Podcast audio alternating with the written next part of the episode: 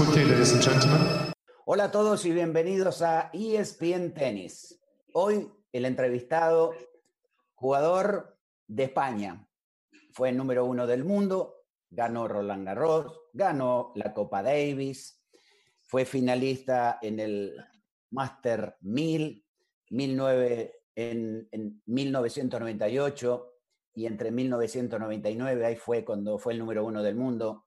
Y desde el 2016 es el actual entrenador, nada más y nada menos, de Rafael Nadal. Hola Charlie, ¿cómo estás? Carlos Moya con nosotros. Muy buenas, ¿cómo estás? ¿Todo bien? Aquí en Mallorca, encerrado en casa, como toca, y, y a esperar que pase esta tormenta.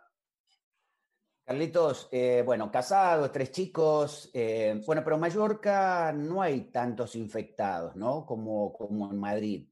No, no, eh, es verdad que al ser una isla más o menos se cerró rápido el aeropuerto, eh, estamos eh, encerrados en casa desde hace seis semanas, si no me equivoco, y se ha controlado bastante, ¿no? De todas maneras hay que ver, una cosa son las cifras oficiales y otra la, la realidad, ¿no? Yo creo que la realidad va a ser peor que esas cifras oficiales que, que nos están dando, pero sí que es verdad que Mallorca, comparado con, por porcentaje ya te diría incluso, ¿no? Comparado con otras ciudades españolas, ha sido menos castigada. ¿Y cómo, te, cómo, cómo haces para estar tanto tiempo, tantas semanas encerrado en tu casa que venís de, de, de ser lo que fuiste, eh, estar en el circuito, estar eh, más en un avión, en un hotel, seguís con, viajando muchísimo con Rafa. ¿Cómo, cómo haces? ¿Cómo manejaste eh, estos días?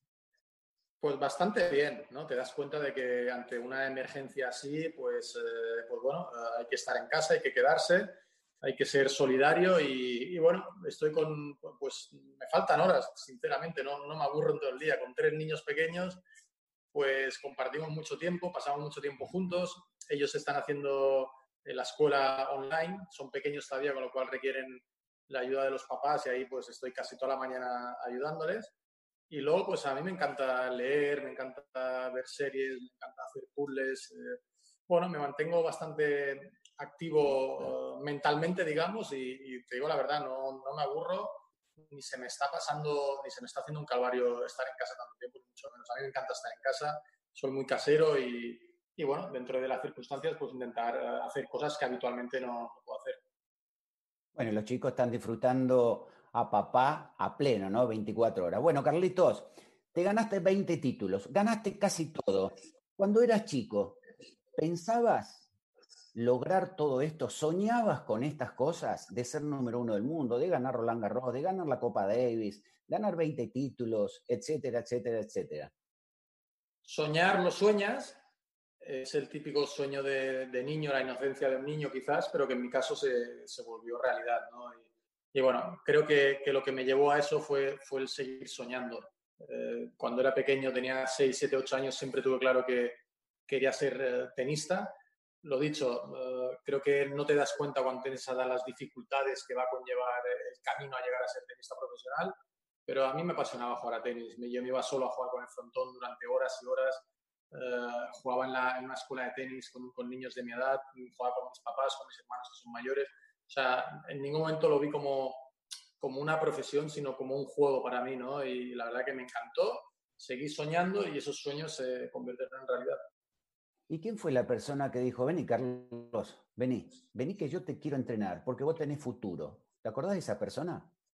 Bueno, yo tuve bastantes eh, formadores, digamos, desde los seis años que empiezo con, con Jofre Porta, hasta los 17 que me voy a Barcelona en, en los años 80-90 en España, si no ibas a Barcelona a entrenar, prácticamente te podías despedir de ese sueño de ser, de ser jugador profesional. ¿no? Entonces, a los 6 años empiezo con Jofre, en una escuela de barrio, en un club de barrio, y a los 11-12 años voy a la federación aquí en Mallorca, la Federación Balear de Tenis, donde ya está Alberto Tous, que, que fue jugador profesional también. Y hasta los 17 estoy con ellos, con más entrenados, pero en la escuela basada ahí en Palma y a los 17 me voy a la Federación Española de Tenis, que crea un, un grupo de los mejores juniors de, de, España. Como anécdota tengo que decir que yo nunca fui campeón de España en ninguna categoría, ni sub-12, ni sub-14, ni sub-16. era de los cuatro, cinco, seis mejores, pero no era el mejor ni mucho menos, ¿no? Y, bueno, se me ofreció la oportunidad de ir ahí a la federación y, ahí ya empezó el, despegue, digamos. Carlitos, qué lindo, qué lindo recordar eso, ¿no es cierto? Eh, a ver, vayamos a 1998, final de Roland Garros. Alex Correcha era tu adversario. Ganaste el primer set, 6-3, 7-5. ¿Qué empezaba a pensar Carlos Moya en ese momento? Empiezas a pensar, obviamente, que estás muy cerca, ¿no? De todas maneras, yo el, paso importante en el torneo lo doy en cuartos de final cuando consigo ganar a Chino Ríos, que era, en esa época era el gran favorito, yo creo era un número uno del mundo y, y gran favorito, ¿no? Consigo ganarle y es donde pienso que, que este torneo no, no, se me puede escapar, ¿no? Eh, en el tenis las, las, oportunidades pasan una vez, no sabes si van a volver y, y hay que aprovecharlas, ¿no? Luego el, eso que el deporte y el tenis te debe algo eh, es mentira, ¿no? Nada, el deporte no te debe nada, coges las oportunidades o, o estás muerto, ¿no? Y, y en, ese, en ese momento yo me di cuenta que tenía muchas opciones, gané a Mantilla en semifinales, partió muy duro y luego en la final con dos sets a cero arriba sí que te ves muy cerca, ¿no? Falta rematarlo. Eh, pasan tantas cosas en tenis y en el deporte que no puedes dar nada por hecho. Hasta el último momento esto no es como en fútbol, que vas ganando fácil y aguantas el marcador y, se acaba el tiempo. ¿no? En tenis tienes que cerrarlo tú. Hemos visto grandísimos jugadores que, que no pudieron cerrar un partido importante y, no quería que me sucediera a mí, ¿no? así que seguí concentrado, seguí uh, soñando que, que, eso iba a suceder y bueno, hasta el momento que sucede que, que bueno, estaba muy convencido de que pasaría, de que ganaría ese partido cuando llegan al segundo set, pero hay que cerrarlo y, y bueno, en ese momento pues eh, estás como en una nube y, no te das cuenta realmente de lo que has conseguido. A ver, eh, Charlie, eh, dijiste, le gané al chino Ríos, ya veía, le gané Mantilla, ya veía que tenía muchas posibilidades. Pero ¿cómo soportaste esa presión? Porque dijiste algo que es muy sabio. Las oportunidades o el tren pasa una vez en la vida. Pero ¿cómo manejaste esa ansiedad esa, esa parte mental, porque te tenías que concentrar más que nunca, no estar ansioso, porque ese torneo era para Carlos Moya. ¿Cómo manejaste esas instancias? No, no, no, es fácil, ¿no? Si, si, consigues manejar esa presión y la, la, conviertes en motivación, creo que llega un momento en que te sientes prácticamente invencible, ¿no? Aunque sean momentos, aunque sean periodos del partido, durante un set, durante dos, durante un partido entero, etcétera, ¿no? sí que es verdad que hubo veces que, la, presión me pudo, pero si conseguía soportar y manejar esa presión, como me pasó luego en otros torneos importantes también que, que conseguí ganar, otros objetivos que pude conseguir, sientes que no puedes perder, ¿no? Y, bueno, también por mi forma de ser, que soy bastante calmado, bastante tranquilo, quizás ayudaba un poco, ¿no? A, soportar e, esa presión, pero así como en esa ocasión la soporté, hubo otros partidos que, que no la pude soportar y acabé perdiendo. Carlitos, Match point. Match point, ganaste, le ganaste a un amigo tuyo, a Alex Correcha, estabas en el piso y cuando él te va, te levantaste y chocaste con él, ¿te acordás de ese momento? Sí, sí, me, acuerdo, son, son momentos inolvidables. Es verdad, no, no, me lo esperaba en, la parte, porque yo me tiro al suelo y me levanto y, y me lo encuentro ahí, ¿no? Que él había saltado a la red y, y bueno, son momentos de, mucha felicidad, te acuerdas de muchas cosas, te pasan muchas cosas en, muy corto periodo de tiempo, ¿no? Te acuerdas de toda la familia, de todos tus amigos, de toda la gente que te estuvo apoyando en el pasado, porque sin esa gente un tenista es muy difícil que pueda conseguir victorias y son momentos inolvidables que hoy, hoy en día todavía me acuerdo. Charlie, y ¿Lo disfrutaste o inmediatamente, tuviste tiempo, mejor dicho, tuviste tiempo realmente para disfrutar ese, ese triunfo o ya la semana siguiente dijiste, listo, chao, bajo la cortina y me meto en el próximo torneo? ¿Cuánto duró esa felicidad? Lo disfruté, lo disfruté, lo disfruté bastante. Qué bueno, bueno. yo, era, de los que pensaba que victorias grandes se tenían que celebrar, se tenían que, disfrutar y, sí que la disfruté. Y, bueno, lo, que me asombra de los tres grandes que tenemos hoy en día, de los del Big Three que le llamamos, es cómo consiguen mantener esa mentalidad ganadora, ¿no? esa ambición de seguir ganando cuando, cuando, bueno, cuando son de los tres más grandes de la historia y yo que gané uno de esos, eh, enseguida te das como por satisfecho, ¿no? No tuve quizás esa ambición, ya no te digo la de ellos, ¿no? La, ambición de, de, ganar más, más grandes, ¿no? Obviamente lo intenté, y, pero esa ambición quizás me faltó, ¿no? Y, bueno, la celebración, pues, pues, sí que estuve tiempo celebrando, ¿no? Con mis amigos, con mi familia. Ah, creo que era una ocasión, era consciente de que podía ser la única ocasión como así fue de ganar un Grand Slam. Y, claro que, que, para mí, como yo lo veía en esa época, pues eh, era la ocasión de celebrar, valió la pena. Mira, me hiciste recordar algo. ¿Sabes por qué te pregunto si pudiste disfrutar ese momento? Porque una vez en Australia estábamos entrenando con Guillermo Vilas y terminamos de entrenar y le digo, Guillermo, ¿qué se siente ganar un Grand Slam? ¿Y sabes qué me contestó? Nada. ¿Cómo nada? Pero por eso que fue un tipo, un grande. Y acabas de decir vos, no, yo lo festejé, no era tan ambicioso. Y Vilas era un tipo ambicioso. Pues no, el tipo no, no, no, no disfrutó como lo disfrutaste vos. Pero bueno, eh, ganaste la Copa Davis en el 2004. Te ganaste prácticamente todo, Charlie. Fuiste número uno del mundo. Contame cuando llegó ese día, el lunes que salía Carlos Moya como número uno del mundo. Bueno, pues otro momento para celebrar también. Así que, bueno, yo creo que cada uno, cada uno es feliz con, distintas cosas, ¿no? Y a mí me hacía feliz eh, ganar, eh, conseguir esos objetivos, ya más que ganar torneos o no, conseguir ciertos objetivos. La Davis era un objetivo, ser número uno era un objetivo, ganar un Grand Slam era un objetivo. Cuando consigues algo con tantas ganas, que, que lo has perseguido durante tanto tiempo, yo soy feliz pues compartiéndolo, celebrándolo con, con mi gente, ¿no? Otros son felices, pues, eh, intentando ganar otro, ¿no? Obviamente yo hubiese estado muy contento ganando más Grand Slams, como no, ¿no? Pero bueno, el ser el, ser el número uno también, fui, lo conseguí en ese momento, fui el primer español que lo conseguí en toda la historia.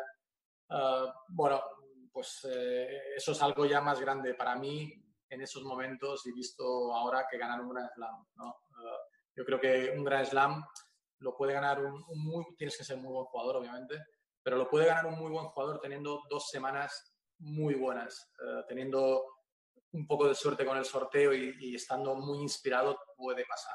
Ser número uno es el trabajo de 52 semanas, bueno, es el trabajo de toda la vida, pero son resultados de 52 semanas donde tú demuestras que has sido el mejor durante esas 52 semanas. Entonces, eh, es un poco distinto y, bueno, mm, el, ver mi nombre en lo más alto del ranking, pues eh, aunque fueron dos semanas solamente, es algo eh, irrepetible, algo de lo que disfruté mucho también, algo de lo que me siento muy orgulloso cuando, cuando lo veo. Es, en cierta manera, tu nombre queda eh, en la historia de los anales de, este deporte, ¿no?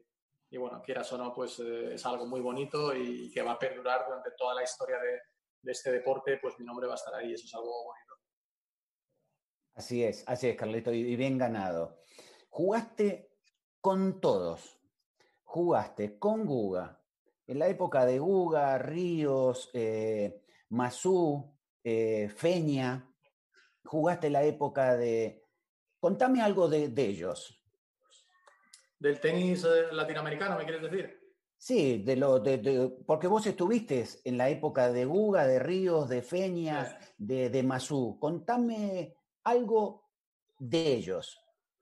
Sí, a ver, yo, estuve de puente, digamos, entre esa generación que me dices y la de Corian, Albandián, Gaudio, que son más jóvenes que yo.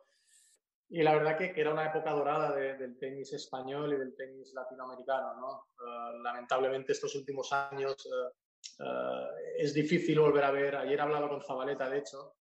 hubo un momento que vieron cuatro argentinos en el top ten, durante que coincidieron cuatro argentinos. Obviamente no es normal, ¿no? Y creo que dos chilenos llegaron a coincidir también como, Peña y Masú, ¿no? Recuerdo esa época de, con muchísimo cariño. La verdad que, además de rivales eh, pasamos muchísimo, tiempo juntos fuera de, fuera de las pistas, ¿no? Y, por cuestión de, pues es una mentalidad cercana, se habla el mismo idioma. Y, fueron tiempos muy bonitos. Sinceramente me acuerdo mucho de todos ellos, dejé grandísimas amistades con todos los argentinos, con los chilenos, con los brasileños. Y es difícil decir algo de cada uno porque eran muchísimos en esa, en esa época, ¿no? Pero sí que es una, una época que recuerdo con mucho cariño, eh, cuando iba a Buenos Aires también. Piensa que Buenos Aires para mí fue eh, como mi primer amor, ¿no? El primer torneo que yo gano como profesional lo gano en Buenos Aires en el 95 y, bueno, siempre me sentí la verdad que increíblemente bien cuando iba a jugar allí y, y ese cariño pues yo lo notaba, ¿no? Y, así que bueno, eh, siempre tuve una especial conexión con estos tenistas que me has nombrado y, siempre lo recuerdo con mucho cariño. Contame algo, ya que justo tocaste de, Argentina, algo de Argentina. Contame algo del público argentino. Te amaban. era, era, impresionante. ¿no? La verdad que menos cuando me tocaba jugar con un argentino, siempre noté que, era como una Copa Davis. Te prometo que notaba casi más apoyo del que tenía en España, ¿no? En, no una Copa Davis, porque en, Copa Davis la verdad que el público es impresionante, pero sí que es verdad que el, público español quizás es un poco más frío que el, que el argentino, ¿no? Y el argentino cuando eh, habían torneos de cuando yo fui a jugar ahí, que los argentinos perdían más o menos pronto y quedaba yo eh, en cuartos de final o sin argentinos y me apoyaban increíble. Y, bueno, recuerdo los partidos nocturnos también en la, en la pista central del lawn tennis, como bueno, una atmósfera de, Copa Davis. Me acuerdo de un partido con Masu precisamente que gané 7-6 el tercer set, un año en cuartos de final que era, fue increíble. Todo el, el, estadio a mi favor y, cantando mi nombre, coreando mi nombre. Y, bueno, siempre hubo una, una química especial con, con, toda la gente de ahí, con Martín también, con Martín Jaite, que era el director del torneo en esa época. Y mucho cariño le tenía a ellos, siempre me, me intentaban ayudar en todo lo que, lo que pudiera tipo horarios, eh, canchas de entrenamiento, etcétera. Y, bueno, a mí me encantaba jugar de noche. Muchos jugadores no, no ven bien por la noche y tal, y, todos preferían jugar de día y a mí me iba perfecto jugar de noche, ¿no? Entonces, eh, siempre recuerdo esas eh, sesiones nocturnas en el lawn tennis como algo de los mejores recuerdos que tengo.